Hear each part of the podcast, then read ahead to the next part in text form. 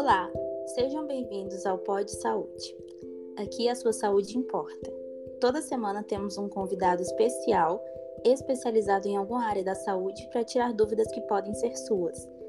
Essa semana temos como convidada uma enfermeira especializada em cateterismo vesical intermitente. Pode se apresentar, por favor? Olá a todos vocês, me chamo Gabriela Martins Ferreira. Hoje eu estou aqui para explicar e sanar algumas dúvidas sobre esse cateterismo. Espero que todos saiam daqui satisfeitos.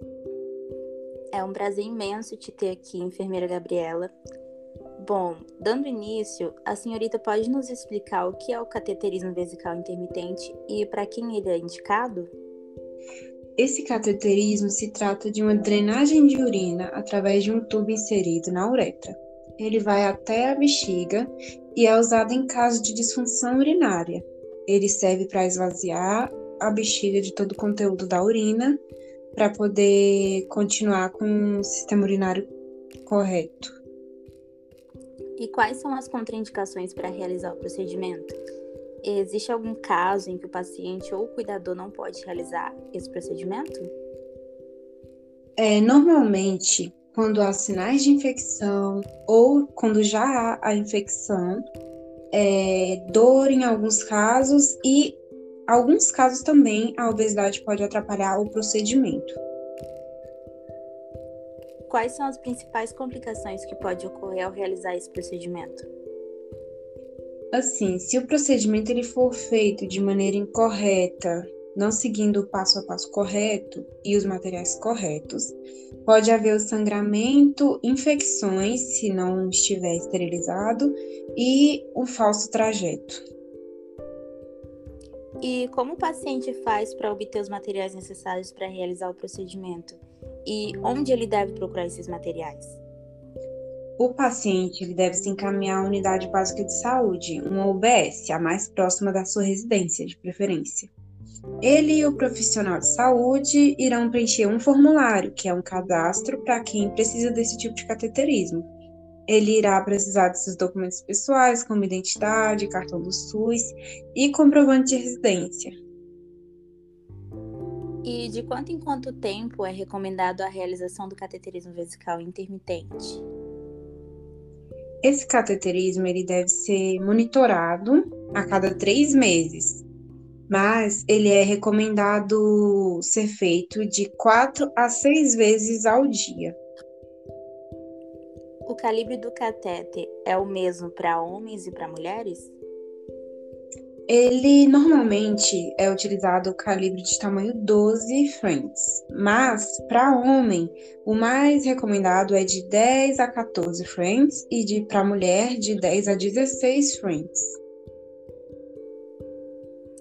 É, e eu posso reaproveitar o catéter? E se eu puder reaproveitá-lo, como eu faço para esterilizar antes de usar novamente?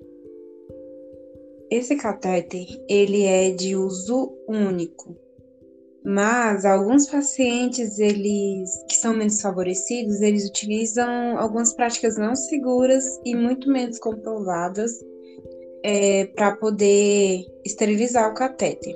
Por exemplo, como ácido acetílico, água fervente. Já havia até alguns casos de colocar na água e colocar no micro-ondas para tentar esterilizar, o que não é recomendado de forma alguma.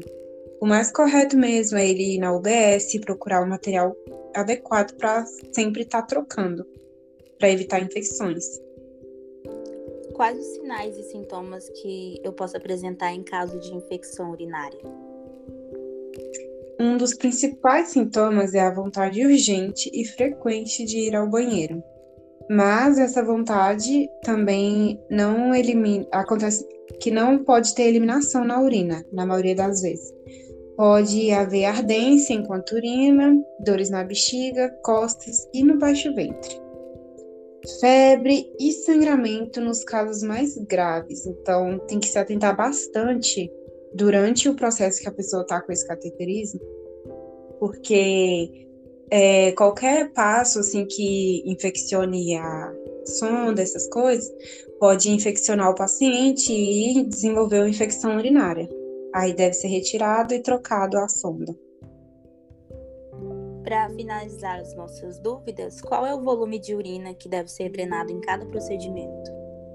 O correto é ser drenado menos do que 400 ml, na intenção de evitar a infecção urinária.